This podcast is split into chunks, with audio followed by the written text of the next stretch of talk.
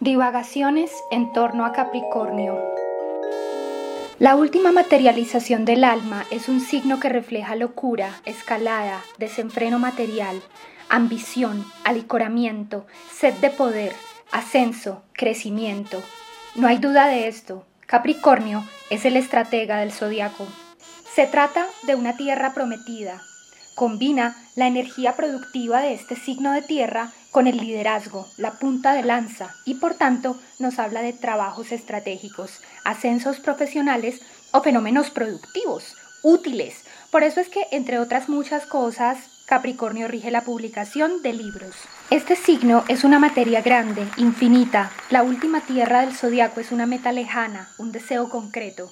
Por eso también está reflejado en el espíritu de la determinación. Capricornio proviene de dos términos, cabra y capricho. En parte, este animal refleja la perseverancia, determinación e incluso necedad de escalar una montaña que es imposible de escalar con esas pequeñas patitas poco estratégicas que tiene. Sin embargo, esta energía de perseverancia, de lograr una cima que está más allá de nuestras posibilidades materiales actuales, es una de las excitaciones más importantes para este signo del zodiaco. El macho cabrío es un sinónimo de fuerza y tenacidad como si Capricornio tuviera la tenacidad de Aries con la estructura, seriedad y frivolidad que posee solamente la Tierra. El hecho de ser el último cardinal del zodiaco también le da una, una, cierta autoridad. Extrañamente, en el mito de Capricornio hay una asociación directa con Zeus. Sin embargo, el regente de Capricornio es el planeta Saturno, y todos sabemos que Saturno y Júpiter son la antítesis en el zodiaco. Mientras Júpiter rige expansión, Saturno, por supuesto, es la limitación y las restricciones. El dios Cronos equivalente a Saturno en la mitología romana, había recibido un presagio del oráculo, según el cual uno de sus hijos lo destronaría. En consecuencia, éste se los comía al momento de nacer. Así lo hizo con Hera, Estia, Demeter, Poseidón y Hades. Sin embargo, cuando nació Zeus, su madre real lo escondió, y con la complicidad de varios amigos, lo condujo a Creta, donde lo dejó al cuidado de Amaltea, una cabra que lo amamantó y cuidó durante largos años. Otras versiones dicen que Amaltea era una ninfa, lo que explicaría la facilidad para acostarlo en la cuna que ella misma había colgado de un árbol, para que no tocara ni el cielo ni la tierra, y así quedara por fuera del alcance de Cronos. El reino de Saturno es un reino que es delimitado, que ofrece una estabilidad muy costosa, producto de un gran esfuerzo, quizá incluso de muchos años de trabajo.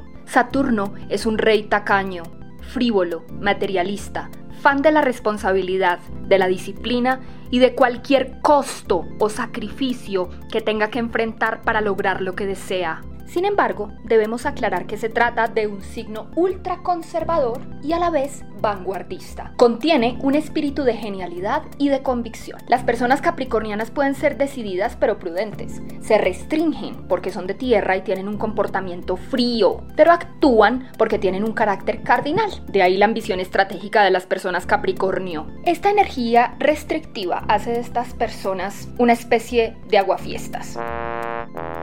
Y es que, no nos digamos mentiras, nadie disfruta lidiando con ajustes de presupuestos, recortes de personal o decisiones conservadoras. Pero un Capricornio sí, porque siempre actúa a largo plazo.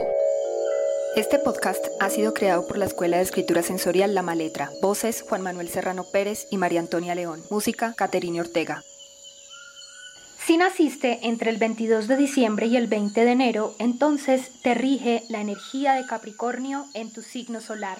Posiblemente entonces eres una persona calculadora, inteligente, frívola, escéptica. Quizá también puedes ser un poco pesimista, pragmática, pero muy perseverante.